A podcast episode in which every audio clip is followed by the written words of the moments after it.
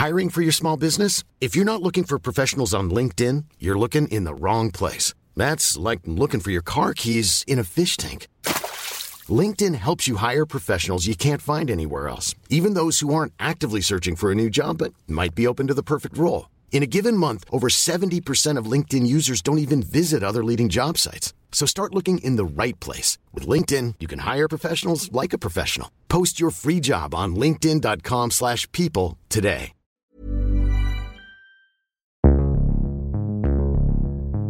Attendez, quoi? Il vous en faut encore? Mais, il vous en faut toujours plus, mais vous êtes insatiable Eh bah tant mieux, parce que vous avez un entretien complet de Soa de Muse, la créature que vous avez peut-être découverte dans Drag Race France saison 1, ou sur scène avec le cabaret La Bouche, ou même peut-être dans l'épisode de Dramati numéro 3 que vous avez écouté juste avant cette interview. Bon, vous n'êtes pas obligé d'écouter dans cet ordre-là, mais je trouve que c'est quand même un peu plus simple. Dramati, c'est le podcast qui sert le thé un peu brûlant euh, sur le théâtre, et qui, dans le cas de cet épisode, s'intéressait au lien entre drag et théâtre. Et bah là, je vous propose d'avoir la perspective de Soa sur le sujet, une perspective un peu plus complète puisque c'est l'entretien tout complet. Il y a quasiment pas de coupe, c'est brut, brut, comme ça, comme un diamant, comme, comme, comme brut quoi. Je suis Mathis Grosso et je vous souhaite une bonne écoute.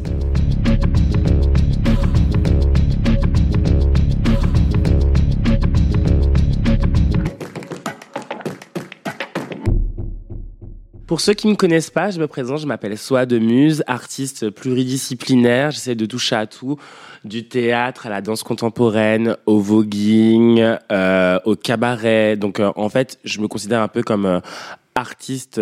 ouais, j'aime bien dire artiste pluridisciplinaire. Comme ça, ça m'empêche de me mettre dans des cases. Je pense que j'ai un gros problème avec les cases. Donc voilà, ce que je peux dire de moi, c'est ça. Et ce personnage, soit de Muse, qui est du coup euh, le personnage qui artistiquement t'a fait connaître, euh, comment il est né et comment tu le définis? Est-ce que c'est une drag queen? Est-ce que c'est une créature? Est-ce que c'est une drag queer?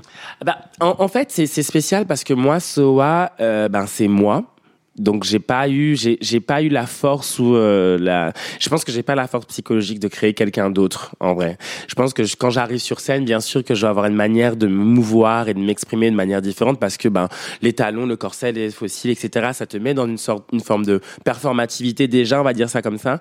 Mais euh, c'est pas un personnage que j'ai inventé en vrai. Je pense que c'est euh, une simple continuité de ce que je suis et de, et de peut-être ce que j'ai toujours rêvé d'être ou euh, ouais, je veux dire ça comme ça. Ouais. Donc ce que ça change en gros, c'est euh, l'échelle entre guillemets, c'est toi en plus gros, en plus grand. Et du coup, comment tu définis le drag? Est-ce que c'est dans cette même euh, dynamique là Pour moi, le drag c'est un peu un fourre-tout. Hein c'est euh, c'est ça c'était pas je pense pas que c'était un mouvement artistique au début. Il est devenu artistique parce qu'on a on y a apporté euh, euh chacune nos euh, nos skills donc notre connaissance par rapport à peut-être certains certains mouvements artistiques on va dire ça comme ça. Mais je pense que le drag à la base euh, c'est c'est une assiette où tu mets un peu tout ce que tu veux dedans. Bien sûr que c'est politique par rapport à l'histoire mais Soa de muse, donc moi, on va dire que je suis plus créature que drag queen je pense, parce que drag queen, il y a déjà, on commence déjà à rentrer aussi dans une caractéristique, certaines règles, euh, qui pour moi, je pense qu'il n'y a pas de règles dans drag, hein, en fait, en vrai. Même si on rentre dans, avec Drupal Drag Race qui impose une forme de règle parce que c'est une compétition, mais je pense qu'il n'y a pas de règles dans le drag, à mon avis. Et euh, c'est pour ça que moi, je me définis plus comme créature parce que c'est une branche euh, qui fait partie du drag. Je viens du cabaret de base, donc euh, j'appuie sur le fait de dire que je viens du cabaret. Pourquoi? Parce que c'est là où j'ai commencé mes premières scènes. Et ce serait de mentir que c'était dans le milieu drag parce que j'étais pas du tout connu dans le milieu drag ou je n'intéressais pas forcément le milieu drag plus que ça. Donc, je suis une créature qui fait partie du cabaret et qui maintenant se rapproche du drag. Ouais, je dirais ça comme ça. Ce qui est intéressant, c'est que le terme créature, on l'associe beaucoup à Madame Arthur aujourd'hui, donc à cet univers justement cabaret, et en même temps, c'est un moyen de moins genrer les choses, puisque du coup, à part drag queer, quand on parle de drag, souvent c'est drag king, drag queen, et du coup des attendus par rapport à ça. Et tu parlais tout à l'heure des normes de RuPaul Drag Race. Euh, il se trouve que dans l'épisode du podcast, si vous écoutez l'interview avant d'écouter l'épisode du podcast, parce que je ne sais pas, vous ne connaissez pas les règles, vous ne respectez rien, euh, et eh ben il sera question de, par exemple, est-ce que le tucking c'est problématique, est-ce que le padding on peut s'en passer? Tout ça, c'est des règles qui sont vraiment, euh, qui se sont presque imposées avec l'émission où on estime qu'un bon drag c'est un drag euh, où on voit bien que c'est bien, c'est tout propre, il n'y a pas de poils, machin, c'est tout policier et ça commence à changer un petit peu et en France quand même c'est un peu différent de ça. Est-ce que c'est des sujets toi qui te poussent à te positionner plutôt du côté créature que du côté drague ou c'est sur un autre plan que ça se joue? Ah non, c'est euh, c'est ça fait partie de moi j'ai un problème avec les règles de toutes les manières. Déjà je suis pas quelqu'un qui euh, qui aime rentrer dans les cases ou qui, et des fois ça peut être problématique pour moi, mais là pour le coup oui, effectivement je je crois pas euh, que pour être drag queen tu dois être comme ci comme ça etc. Par contre tu dois savoir l'histoire du drag. C'est ça qui est différent. C'est, euh, c'est comme pour les gens qui disent Ah ouais, mais est-ce que je peux faire du voguing? Ben, Pour faire du voguing, il faut connaître l'histoire, il faut surtout être proche d'une house. C'est la même chose pour moi. Pour ce qui concerne en tout cas euh, le milieu du drag, faut savoir de quoi ça parle. Et de toute façon, ça se verra. Si tu connais l'histoire du drag, ça se voit sur scène que tu la connais. Si tu la connais pas, ça se voit aussi. Si tu penses que c'est juste quelque chose de visuel, pour moi, tu te foires. Et euh, c'est le drag, c'est tu fais pas du drag pour en finalité apparaître dans Drag Race. Tu fais du drag parce que tu as des choses à dire et euh, que monter sur scène pour toi c'est important de monter sur scène pour peut-être transmettre ton message. À mon avis, hein. après il y a différentes palettes et tout le monde trouve euh, son bonheur dedans, mais en tout cas moi ma définition ma définition c'est celle-là. Ouais. Et du coup, hors drag aussi, euh, tu es toujours artiste. Et du coup, tu as plein de projets par rapport à tout ça. C'est quoi globalement, euh, si tu devais nous faire un petit horizon de tous tes projets et en créature et hors créature, ce serait quoi un petit peu? Bah, euh, si tu veux, moi, ça se, sera toujours relié. Et je pense même que les différents chorégraphes ou auteurs, etc., avec qui je travaille, je pense qu'ils sont intéressés justement par ça, que je sois toujours entre, entre les lignes, quoi que le fait de pas me définir forcément dire que je suis juste créature bah en fait je pense que je suis plaçable un peu partout. Tant que j'ai opportunité et que j'ai l'accessibilité d'y aller s'il y a une porte qui se présente devant moi et c'est une opportunité si je, je suis capable je le ferai à, fond. Donc en fait rien ne m'arrête à part euh, un truc de ouf où là je dis non je peux pas le faire. Mais euh, tant que ça se présente devant moi je, le vois comme challenge et je le fais. En, vrai je, suis nul pour les dates. Je sais que je fais aussi un spectacle pour enfants où je racontais un conte de euh, de euh, Juliane est une sirène parce que je trouve ça intéressant, mais euh, j'essaye de faire vraiment ce qui peut s'approcher à moi. Il y a le cabaret La Bouche qui va réouvrir le 9. Donc en fait, il y a tellement de trucs qui se présentent là aujourd'hui que je reprends aussi un peu ce que je faisais avant, avant Drag Race, quoi.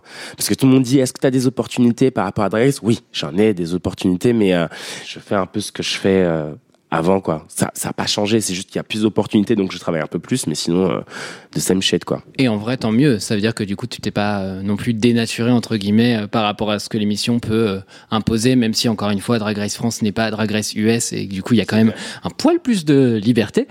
Euh, quoique le Drag Race US commence à faire certains trucs. Euh, oh là là, on a mis une personne trans une fois en 2008, bravo. Un peu plus, tu sens qu'ils sont en train de s'ouvrir un peu plus. Euh. Mais par exemple, j'avais quand même oublié de te parler de ça, mais là, je suis dans un projet où je travaillais avec Mami Wata et Keyona sur un spectacle qui va s'appeler Diaspora parce qu'en fait j'ai envie de, jouer aussi sur l'effet de que qu'est-ce que Drag Race relève, impose ou révèle, et en même temps de, de se dire quelle idée aussi le public a de de s'imaginer ah ouais il y a les trois drag queens entre guillemets racisés euh, de euh, de drag race qui vont faire un show. Je sais qu'il y a des idées qu'il y a des clichés etc donc du coup c'est de jouer autour de cette idée parce qu'on va s'attendre à quelque chose je pense avec ce spectacle là et euh, c'est un peu l'affaire à la Chaliaman quoi.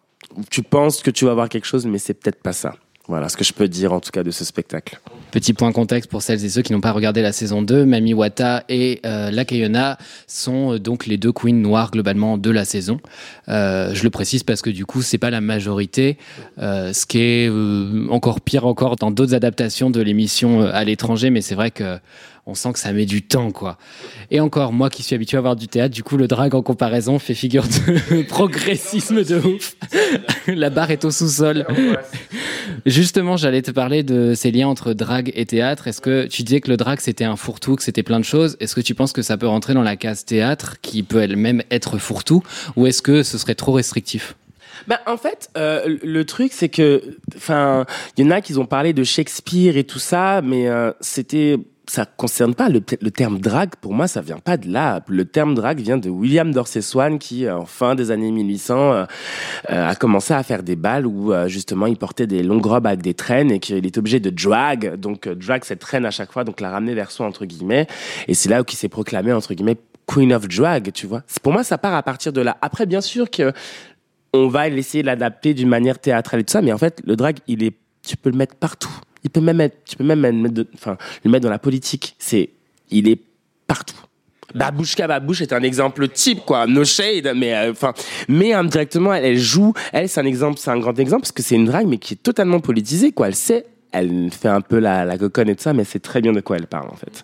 Et elle est, elle est très euh, euh, piquante et euh, c'est, c'est, là les endroits où elle veut parler sont décisifs et très clairs, je trouve. Et je trouve ça super intelligent. Donc pour moi, le drag, il est, il, se pose partout. C'est pour moi, c'est l'une des, enfin c'est l'un des, des des arts qui, qui se mélange à tout quoi. Il est métamorphe en fait. Et il n'a pas de limite. Il est intemporel. Enfin, c'est vraiment un truc de ouf le- cet art-là. Donc euh, oui, il est positionnable partout. Tu le vois partout le drag en vrai. Je fais un autre petit point de contextualisation euh, car euh, je suis journaliste très compétent. Euh, Babouchka Babouche du coup est une drag queen qui euh, a fait un début de campagne pour la présidentielle. Euh, évidemment, c'était pas voué à marcher, c'est un peu dans la veine de Coluche tout ça, en plus gay du coup. Mais mais voilà, n'hésitez pas à suivre son travail, c'est toujours assez drôle et en même temps, en effet, politiquement très intéressant. Et du coup, j'enchaîne puisqu'on parlait tout à l'heure, euh, bah, typiquement ton projet euh, autour d'un conte pour enfants. Donc, c'est un projet que tu vas porter au Théâtre 13. Théâtre 13 qui est un, théâtre public. Et euh, je sais que tu as travaillé aussi avec le Centre Georges Pompidou, avec le Quai Branly. Donc, c'est quand même des institutions euh, reconnues. On voit que le drag aujourd'hui, et surtout les drag queens, commencent à avoir une vraie place euh, dans les institutions euh, bah, vraiment dites légitimes, vraiment des, qui ont des espèces de sauts de légitimité très forts. Est-ce que tu vois ça d'un bon œil, toi? Est-ce que tu vois ça comme une bonne chose? Ou est-ce que tu penses que c'est un danger euh, pour l'art du drag et justement le fait qu'il y ait une histoire euh, très politique, très forte derrière? Hum, je suis un peu entre deux eaux. Moi, je me dis que euh, si le drag peut se, re- enfin, joindre un peu toutes les institutions, les théâtres subventionnés et compagnie, franchement, prenez l'argent, les gars, hein, euh, no shade, hein. rendez l'argent même. Mais, euh, bah, en fait, faut, c'est, c'est à, à réfléchir. Moi, je change pas. Enfin, si je bosse, en tout cas, avec ces institutions, c'est parce qu'ils me laissent aussi un peu une carte blanche de m'exprimer, de faire ce que j'ai envie de faire, tu vois, et que ça rentre, à mon avis, dans euh, leur vision ou dans leur programme. Donc, euh, mais je changerai pas. Mais en fait, c'est ça, c'est que moi, j'ai toujours eu accès à, à, ces milieux-là, que ce soit avec le- les chorégraphes, etc. Mais ils m'ont pris par, par rapport à qui je suis. Ça, j'en doute pas. Et que mon travail correspondait au travail qu'ils voulaient avoir avec moi, tu vois.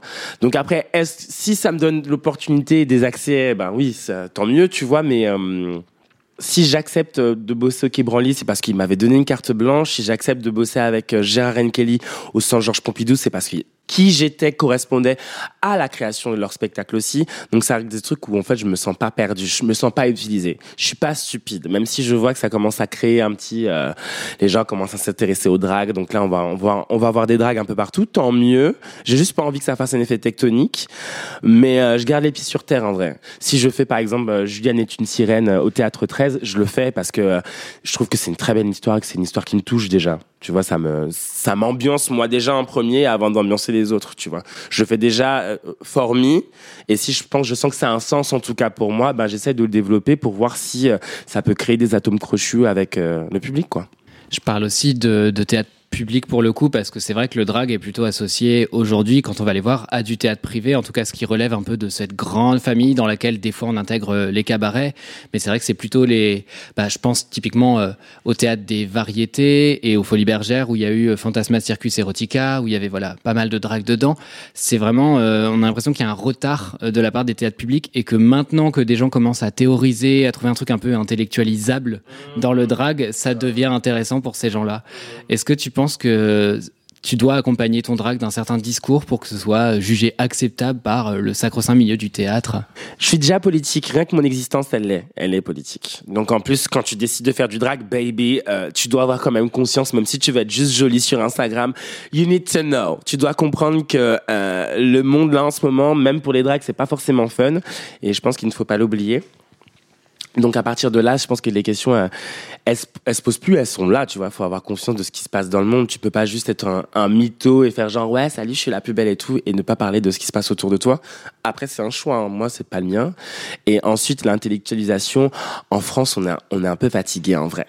Il y a beaucoup de vieux, je pense, dans toutes les institutions qui veut pas lâcher et qui veut pas laisser place à la jeunesse pour justement essayer d'ouvrir euh, l'art et aussi euh, toutes- toutes les institutions à d'autres choses, à une forme d'évolution. On se base beaucoup sur des monuments, sur ce qu'on avait avant et ce qu'on a fait dans le passé. Le turfu, en fait, on n'arrive pas à le voir, j'ai l'impression, en France. Donc, euh, est-ce, si j'ai conscience que si j'arrive dans in- dans telle institution, je sais ce que je représente déjà, donc je, je vois l'ouverture et je dis merci. Mais euh, l'idée de l'intelligibilité, en fait, euh, des grands mots pour pas grand chose. Bien sûr, tu as du vocabulaire, mais après, euh, moi, je pense que la chose la plus importante, c'est ce que tu fais sur scène et ce que tu arrives à provoquer dans le public en vrai. Let's talk real. Tu peux dire des grands blabla, etc. T'as plein de metteurs en scène qui te font des pia pia pia, po po po, pi pi pi pa pa pa. Mais après, quand tu vois le résultat, tu dis, euh... donc en fait, tu te branles en fait, en fait, frère. T'es en train de te concrètement. Donc euh, mon but n'est pas de me lébran, mais plutôt de euh, d'être dans une forme de performativité qui touche un plus large public en fait. J'en ai marre de voir les mêmes têtes quand je performe dans certains endroits, que ce soit dans des théâtres ou euh, au, au Quai Branly ou et encore au Quai Branly c'est encore discutable. Là il y avait un truc qui était assez ouf parce que c'était très mixé, très mix. Il y a une mixité qui était assez forte. Je trouvais ça génial, mais je pense que le terme en faisait le thème faisait partie de cette mixité, hein, on va mytho. Mais euh, que ça soit au, euh, au centre Georges Pompidou ou dans d'autres endroits, bah, en fait, tu vois forcément les mêmes têtes, quoi. Donc c'est la lutte que j'essaye d'avoir, c'est que ça touche un plus large public. Donc il faut aussi performer dans des endroits aussi un peu plus différents, quoi. Donc c'est prendre des risques d'une certaine manière. Je te pose aussi cette question de l'intellectualisation, tout simplement parce que en France, on va, enfin, j'ai l'impression, en tout cas, que la vision majoritaire euh, du drag, c'est une vision très entertainment, et que pour beaucoup de gens, l'entertainment, c'est un gros mot, et en même temps, ça présente euh, des limites, tu vois. Enfin, si on a une critique un peu anticapitaliste du truc, forcément, ça, ça peut faire un peu rager, tu vois. Mais euh, voilà, c'est pour ça que je te pose cette question. Est-ce que pour toi, l'entertainment, typiquement, c'est un gros mot? Non, l'entertainment, c'est pas un gros mot. Il peut être, l'entertainment peut être politique, par exemple. On pense à l'entertainment parce qu'on a une vision générale. En fait, c'est ça le problème avec les mots. C'est qu'on va voir l'entertainment, donc on va penser à euh, quelque chose qui fait choix, choix, choix euh, à Las Vegas, etc. Mais en fait, pour moi, et c'est même la, question que je me pose aussi pour le spectacle de diaspora, c'est que ça peut être entertainment, mais t'en foutre plein la tronche en vrai.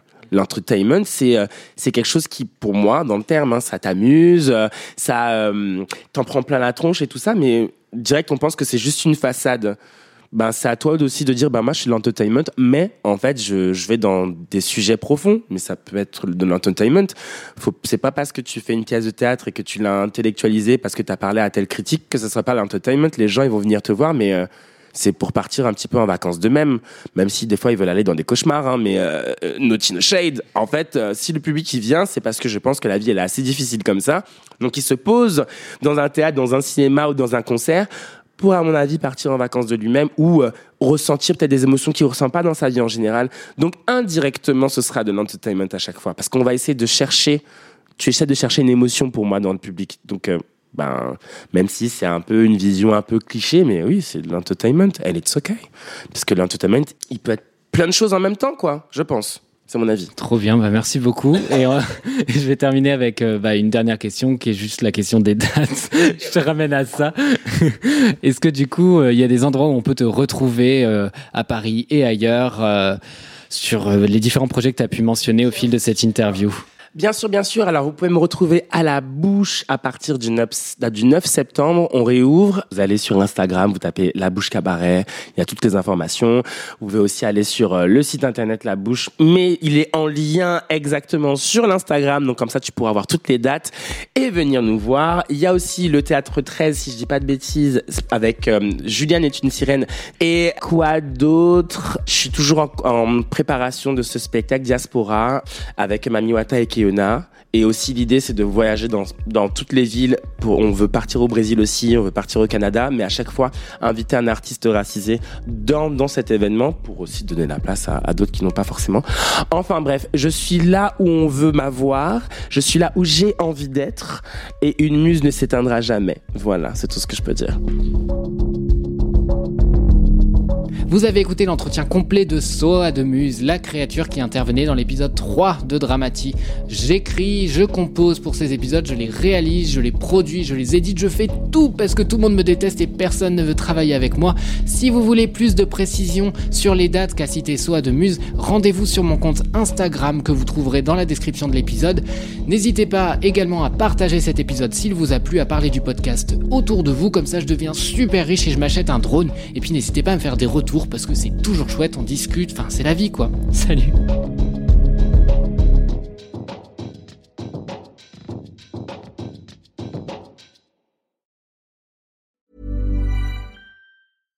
To get a chiseled look in the jawline? Sculpt and shape your jawline with added volume from Juvederm Volux XC. Juvederm Volux XC is an injectable gel specifically designed to be robust enough to improve moderate to severe loss of jawline definition. And it is the first and only hyaluronic acid filler approved for the jawline. Add volume to your jawline for a chiseled look with Juvederm Volux XC. For important safety information and to find a licensed specialist, visit juvederm.com. That's J U V E D E R M.com. Not for people with severe allergic reactions, allergies to lidocaine, or the proteins used in Juvederm. Common side effects include injection site redness, swelling, pain, tenderness, firmness, lumps, bumps, bruising, discoloration, or itching. There's a risk of unintentional injection into a blood vessel, which can cause vision abnormalities, blindness, stroke, temporary scabs, or scarring. Talk to a licensed specialist to find out if it's right for you. Visit juvederm.com. That's J U V E D E R M.com.